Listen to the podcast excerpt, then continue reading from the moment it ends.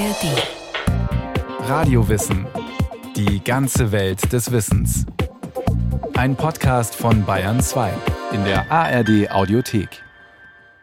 Der Kosmos ist unendlich groß und es gibt so viel da draußen. Planeten wie die Erde oder den Mars, Sterne wie die Sonne und, und, und. Kann man alles mit Teleskopen beobachten. Besonders faszinierend sind aber Dinge, die offenbar da sind, aber nicht zu sehen. Die sogenannten schwarzen Löcher sind so ziemlich das massivste und gefräßigste, was das Universum zu bieten hat. Nur wie kann man sie erforschen, wo sie doch schwarz sind?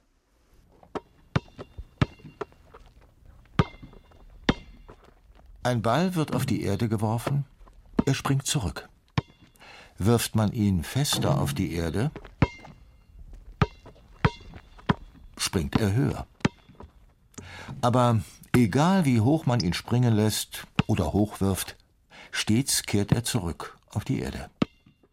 Der Grund ist die Erdanziehungskraft, die sogenannte Gravitation. Weil die Erde viel größer ist als der Ball, lässt sie ihn nicht los. Man muss schon eine Menge Energie aufwenden, um die Anziehungskraft der Erde zu überwinden.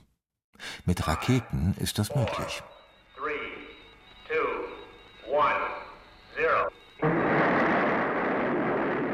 Ob Ball oder Rakete, das Objekt muss schneller sein als die sogenannte Entweichgeschwindigkeit.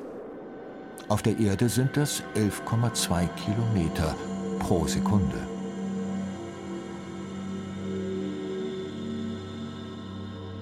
Es gibt aber Objekte im Universum, da kann man sich noch so anstrengen, sie halten alles fest, was sie einmal zu fassen bekommen haben. Schwarze Löcher. Denn bei ihnen ist die Entweichgeschwindigkeit so hoch, dass sie nicht einmal mehr das Licht loslassen.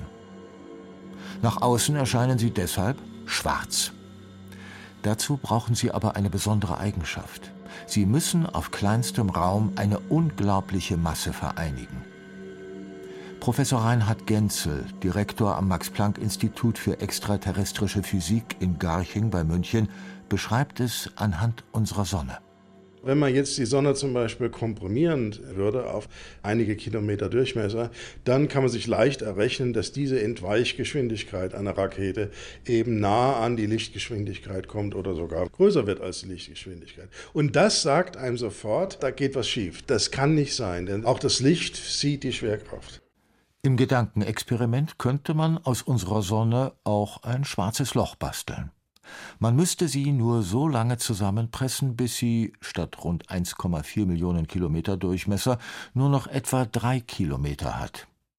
Die Erde müsste man auf die Größe einer Erdnuss zusammenpressen, um die Anziehungskraft eines schwarzen Lochs zu erhalten.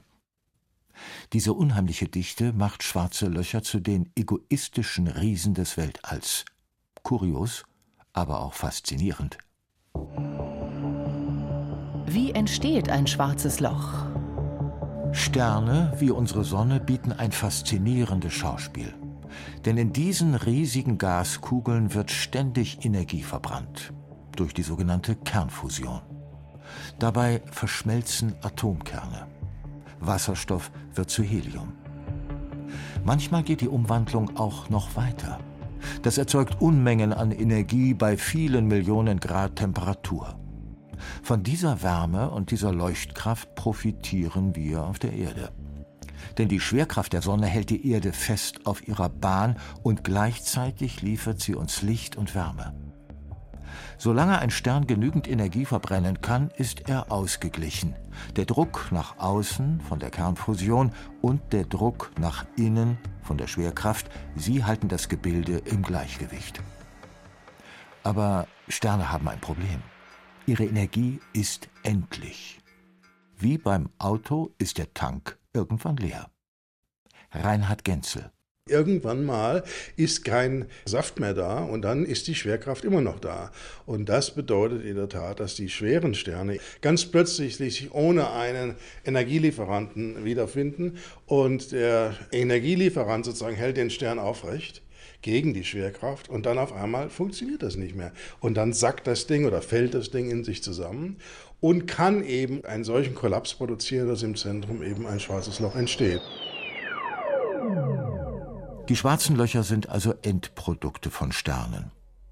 Man könnte auch sagen, sie sind die Grabsteine des Universums. Anders allerdings als die Grabsteine auf der Erde. Hier stehen sie im Wesentlichen nur herum und erinnern an Vergangenes. Dagegen wird der Einfluss eines verendeten Sterns nicht kleiner, sondern größer. Sie leben nicht als Sterne weiter, sie haben sich in schwarze Löcher verwandelt. Ihre gesamte Masse ist jetzt auf unvorstellbar kleinem Raum konzentriert. Wie es dort aussieht, das ist der Fantasie überlassen. Denn niemand wird je in die Verlegenheit kommen, dorthin zu reisen. Trotzdem versuchen es Forschende mit Hilfe der Theorie und sie beobachten den Einflussbereich der schwarzen Löcher mit Teleskopen von der Erde aus.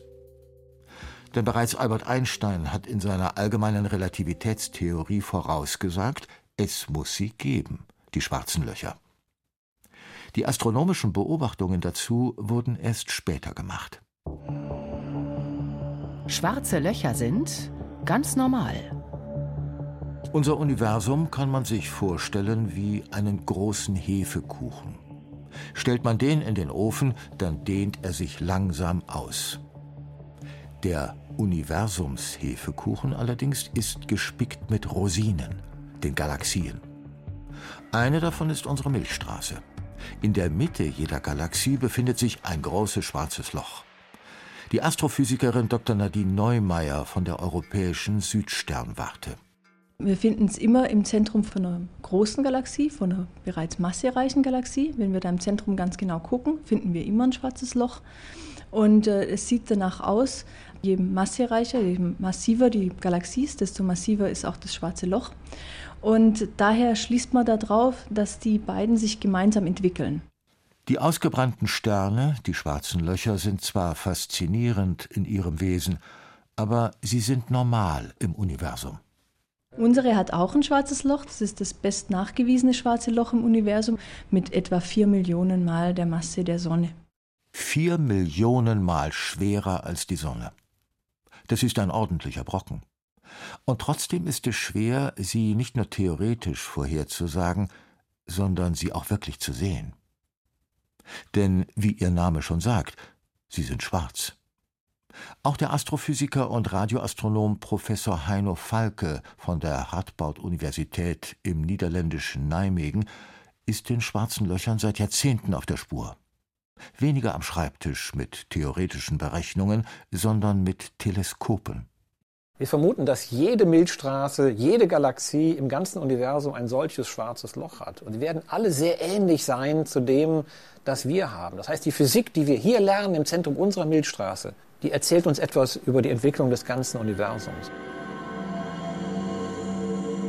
Das schwarze Loch in der Mitte unserer Galaxie, der Milchstraße, ist mit etwa vier Millionen Sonnenmassen noch nicht einmal ein besonderes Schwergewicht unter seinesgleichen. Es gibt noch weitaus schwerere schwarze Löcher. Bis zu 10 Milliarden Sonnenmassen Schwere hat man bereits gefunden. Wobei finden im Universum, das ist gar nicht so einfach, sagt Nadine Neumeier. Die Faszination ist natürlich, dass wir was beobachten möchten, was nachweisen möchten, was wir erstmal nicht sehen können, dass wir es einfach indirekt nachweisen müssen und wir in einen Bereich vordringen, das kein Mensch vorher gesehen hat.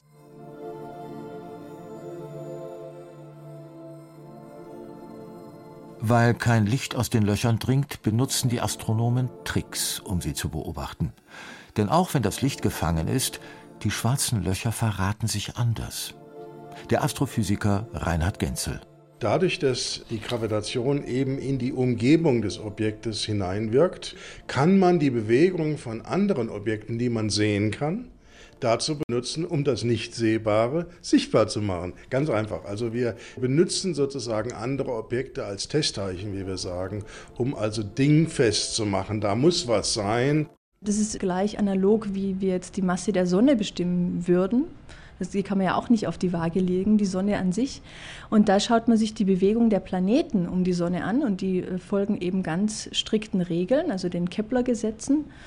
Und wenn wir uns anschauen, wie schnell die Planeten eben um die Sonne kreisen und in welchem Abstand, kann man dann Rückschlüsse ziehen auf die Masse des zentralen Körpers, der Sonne. Und wenn wir uns anschauen, wie schnell sich Sterne um das zentrale schwarze Loch bewegen, können wir eben dann schauen, wie schwer das schwarze Loch ist. Mit dieser Methode also nicht das schwarze Loch selbst zu beobachten, sondern die Bewegung der Sterne, auf die seine Schwerkraft wirkt, damit haben Reinhard Genzel und seine Kollegen bewiesen, dass in der Mitte unserer Galaxie eines von ihnen haust. Und sie haben es auf die Waage gelegt, also berechnet, welche Masse es hat. Dafür sind sie 2020 mit dem Nobelpreis für Physik belohnt worden.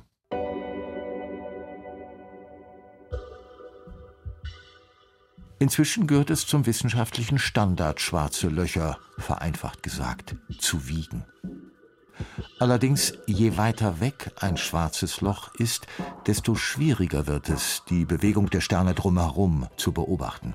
In unserer eigenen Galaxie haben wir den Vorteil, wir können einzelne Sterne messen, also direkt ihre Bahn auflösen ums schwarze Loch. Das können wir nur in unserer eigenen Galaxie. Bei weiter entfernten Galaxien sind die Sterne einfach so dicht, dass wir einzelne nicht mehr auflösen können, selbst mit den besten Teleskopen nicht. Und was man sich da anschaut, ist die Gesamtheit der Bewegung von allen Sternen ums schwarze Loch. Die Wissenschaftler beobachten also etwas wie einen verschmierten Nebel aus Licht, teilweise in zig Millionen Lichtjahren Entfernung und trotzdem gelingt es ihnen, die Bewegungen dieses Nebels zu verfolgen und damit etwas zu lernen über den Motor dieser Bewegung, die Schwerkraft des zugehörigen schwarzen Lochs. Weil man schwarze Löcher nur indirekt beobachten kann, darf man fantasieren, was passieren würde, wenn man denn in die Nähe der gefräßigen Riesen käme. Auf dem Weg zum schwarzen Loch ein Liebespaar im Universum. Würde ein Liebespaar als Astronauten in die Nähe eines schwarzen Lochs fliegen, ihre Geschichte würde schnell dramatisch werden. Je näher sie kommen, desto fester zerrt die Schwerkraft an ihnen.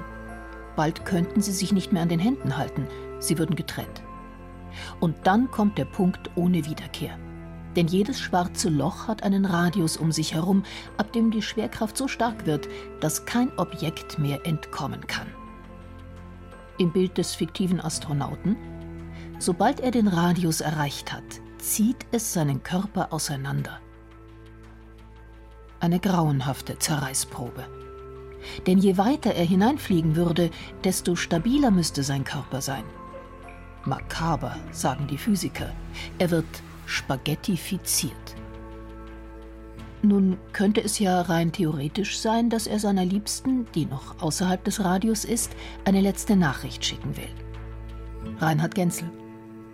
Licht ist sozusagen der Briefträger, wenn man so will. Ja, wenn Sie also erstmal sich vorstellen könnten, Sie wären innerhalb eines solchen Objektes und Sie würden jetzt mit Ihrem Freund außerhalb des Objektes kommunizieren wollen, dann wollen Sie einen Brief schicken oder ein E-Mail. Und diese E-Mail muss über das Medium Licht gehen. Nun ist das schwarze Loch aber bereits so stark, dass es selbst das Licht festhält. Die dramatische Folge? Die Nachricht wird nie ankommen. Denn kein Lichtstrahl wird diesen Radius mehr verlassen. Gehen wir davon aus, der Astronaut innerhalb des Radius hätte die beste Rakete, die man sich vorstellen kann. Es gibt auch keinen Weg zurück, denn der einzige Weg, den wir ja hätten, wäre zum Beispiel die Rakete, auf der wir sitzen, ja, umzuschalten und jetzt mit Lichtgeschwindigkeit, das ist die maximale Geschwindigkeit der Rakete, zu versuchen, wieder zu entkommen, aber da geht es eben nicht mehr. Nicht einmal mehr Lichtgeschwindigkeit reicht aus, um den Partner zu retten. Selbst wenn also ein Teil des Astronautenpärchens den Sog übersteht, weil sie außerhalb des kritischen Radius bleibt, es ist ein Abschied für immer. Das schwarze Loch wird den Partner verschlucken. So wie dem Astronauten in der Fantasiegeschichte ergeht es in der realen Welt allem, was dem Loch zu nahe kommt. Selbst ganze Sterne können von einem schwarzen Loch verschluckt werden. Wobei die Vorstellung, eingefangen und plötzlich verschluckt zu werden, zwar dramatisch klingt, in der Realität aber passiert das wesentlich langsamer. Das Universum hat Zeit. Kommt ein Objekt dem schwarzen Loch zu nahe, wird es zunächst einmal in die Länge gezogen und seine Masse wird gezwungen, um das Loch herumzukreisen. Es verteilt sich in einem scheibenförmigen Ring aus heißem, glühendem Gas, die sogenannte Akkretionsscheibe. Erst nach und nach verschwindet dieses Material Richtung des Gebiets, aus dem es kein Entkommen mehr gibt, dem innersten Einflussgebiet des Schwarzen Lochs. Lange Zeit waren schwarze Löcher Gebilde der Theorie, entdeckt und berechnet auf dem Papier von Albert Einstein und über die Jahrzehnte weiterentwickelt. Und doch waren da immer auch Zweifel. Gibt es sie wirklich? Könnten sie auch etwas anderes sein? Kann man sie nicht doch irgendwie sichtbar machen? Der Astrophysiker Heino Falke von der Radboud-Universität in den Niederlanden hat einen Großteil seiner wissenschaftlichen Karriere damit verbracht, den schwarzen Löchern nahezukommen. Die Idee, dass so ein schwarzes Loch entstehen und da sein könnte, die gab es schon vor 100 Jahren mit der Entdeckung der Relativitätstheorie. Und dann hat es 100 Jahre gedauert in der Wissenschaft, bis wir davon irgendwann ein Bild machen konnten. Inzwischen ist es Forschenden tatsächlich gelungen, schwarze Löcher sichtbar zu machen. Das erste Bild haben sie 2019 präsentiert. This is the nucleus of the galaxy M87 and this is the first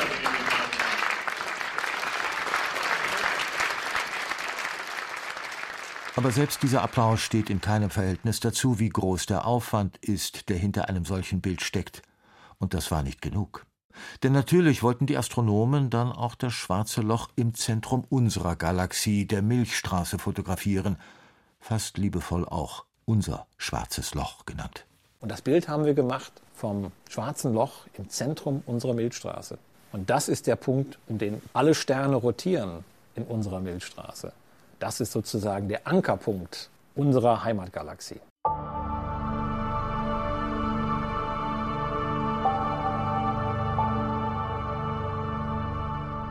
Um ein solches Bild zu machen, muss man mehrere Probleme überwinden.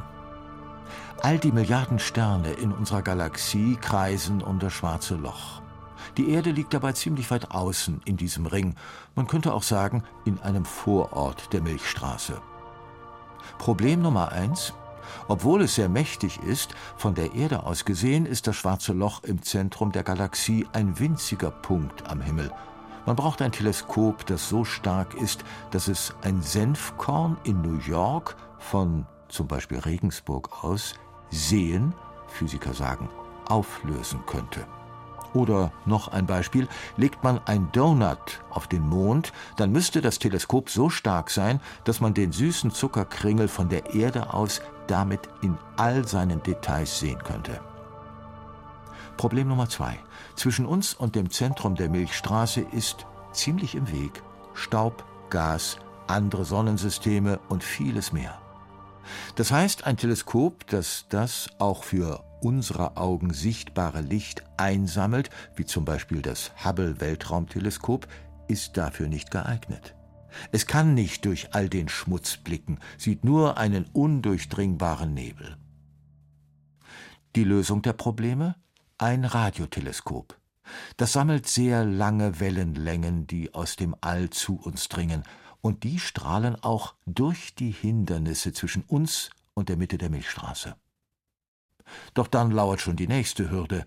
Das schwarze Loch ist so weit weg, dass man ein Radioteleskop so groß wie die Erde bräuchte, um das winzige Gebiet überhaupt zu erkennen.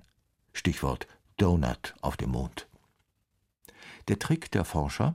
Sie haben viele Radioteleskope zusammengeschaltet, die verteilt auf der Erde stehen, und so, vereinfacht, ein riesiges Teleskop geschaffen.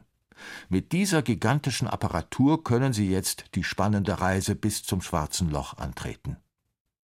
Der Astrophysiker Heino Falke. Wenn wir ins Zentrum der Milchstraße hineinzoomen, dann sehen wir Millionen von Sternen, die sich um ein gemeinsames Zentrum bewegen. Einige Sterne bewegen sich mit Tausenden von Kilometern pro Sekunde und sie werden festgehalten von einer dunklen Kraft, nämlich der Schwerkraft, die von diesem schweren Objekt, diesem schwarzen Loch im Zentrum ausgeübt wird. Und wenn wir dann hineinzoomen, sehen wir ein helles Radiolicht. Und wenn wir noch weiter hineinzoomen, dann sehen wir einen hellen Ring mit einem dunklen Fleck, einem dunklen Schatten im Zentrum. Und das ist der Ereignishorizont, die Grenze wo Licht verschwindet und nicht mehr zurückkommt, wo Information verschwindet und nicht mehr zurückkommt. Und das Licht drumherum geht in einem Kreis, wird abgebogen. Es läuft sozusagen ja, in einem Bogen um das schwarze Loch herum. Und erzeugt das Bild, das 2022 der Weltöffentlichkeit präsentiert worden ist. Und auch wenn man nur denken mag, abgehakt, damit ist es erledigt. Weit gefehlt.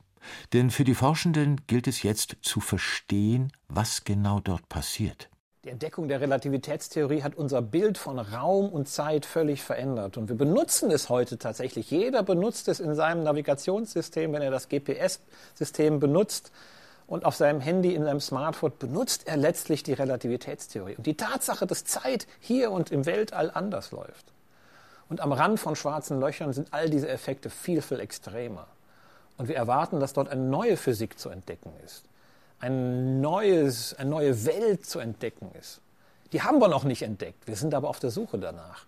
Und was wir da lernen, werden wir vielleicht in 100 oder in 1000 Jahren noch benutzen können.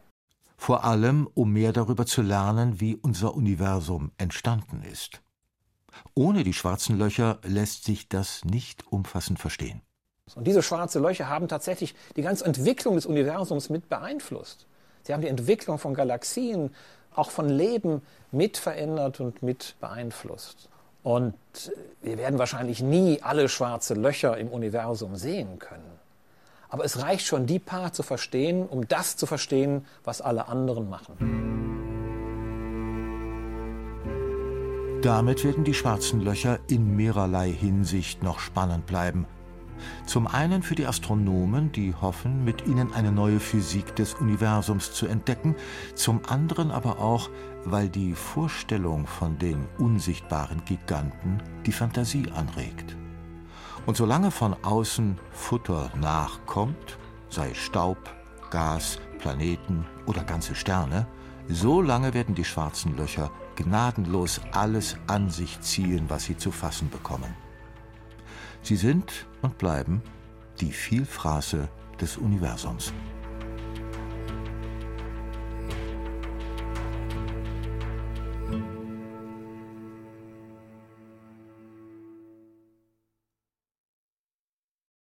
Stefan Geier über die schwarzen Löcher im Universum. Es gibt übrigens auch eine eigene Radiowissen-Folge über Weltraumteleskope, eine über die Geschichte der Raumfahrt und auch zu der Frage, wie entstehen Planeten?